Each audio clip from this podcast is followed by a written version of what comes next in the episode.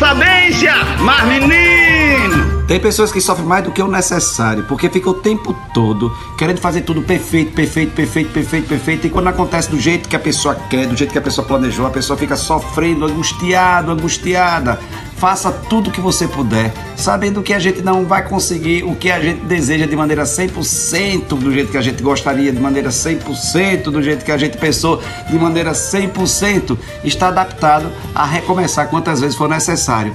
Tente, faça tudo que você pode, arrisque tudo que você pode, mas não com essa resistência de ficar se culpando, sofrendo, porque nada sai 100% do jeito, do jeito que a gente quer, rapaz. Nada, absolutamente nada. Sai 100% da forma que a gente gostaria que saísse, mas sai tudo do jeito que deve ser. Se você tem uma reta intenção, sua consciência diz que você tentou, se você fez tudo o que você podia, fique com a consciência tranquila, você fez tudo o que você pôde. Agora é só esperar o resultado. Compreendeu? E se não vier aquele resultado que você gostaria, a gente tenta novamente, replaneja, recomece, recomece todos os dias. Ei, sou eu, Padre Arlindo, bom dia, boa tarde, boa noite. Mas, menino, tá na hora de recomeçar de novo. Que angústia foi essa? Que angústia é essa? Já passou. Agora é hora de planejar, recomeçar. E se não acontecer do jeito que a gente quer, paciência, mas a gente tentou. Sai-se embora, rapaz. Oxe, oxe, oxe, mas menino.